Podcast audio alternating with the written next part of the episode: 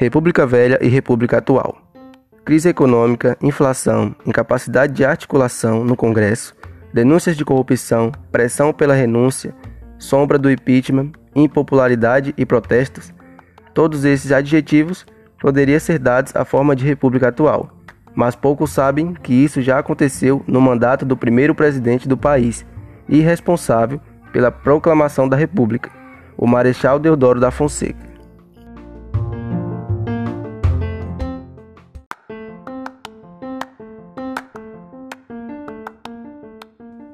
A República Velha foi no Brasil e no mundo um período de revolução. Revolução industrial, revolução da técnica e da tecnologia. Dentre as novidades estavam as produções da ciência, como uma grande panaceia para um país atrasado. Nesse sentido, uma sociedade doente, acometida por males tropicais, e a ciência medicinal que teria de se empenhar na luta contra os males da nação. Instaurava-se medidas de reforma urbana e higienização da cidade do Rio de Janeiro, assim como as campanhas para vacinação da população. O Rio de Janeiro, na época, capital do Brasil, passava por diversos problemas relacionados à saúde, doenças como varíola, peste bubônica e febre amarela. Ainda existe na República atual cidades que passam por esse tipo de problema.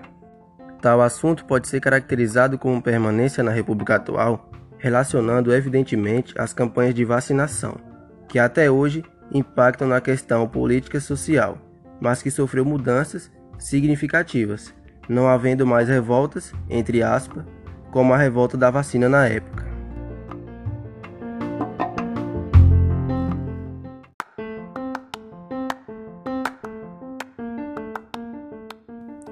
Citando outra relação, foi noticiado no site do G1 que o AP registrou mais de 40 conflitos por terra em 2019 e quase 200 famílias foram ameaçadas, violentas e na maioria das vezes com forças desproporcionais, ou seja, lados bem mais fortes do que outros.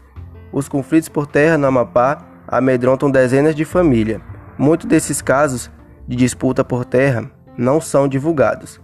Fato atual que pode também ser relacionado com a Guerra do Contestado, que aconteceu na República Velha, onde os sertanejos lutavam por terra e, consequentemente, injustiças sociais, muitas das vezes conflitos bem violentos.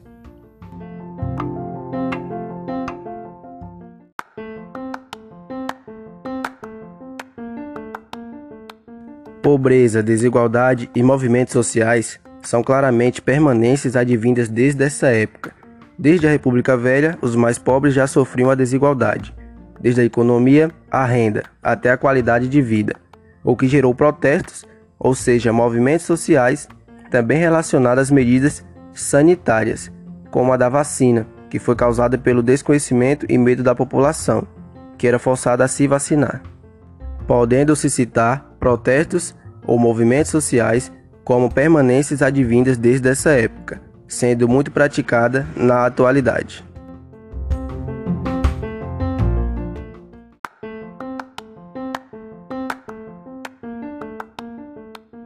Outra permanência é a corrupção.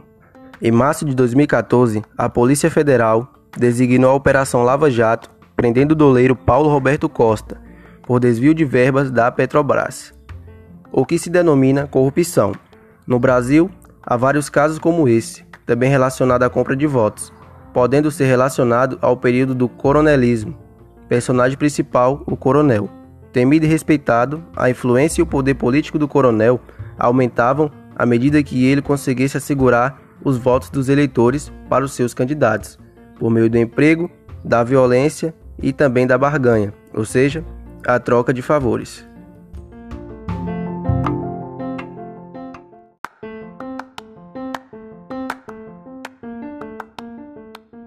E o que se rompeu?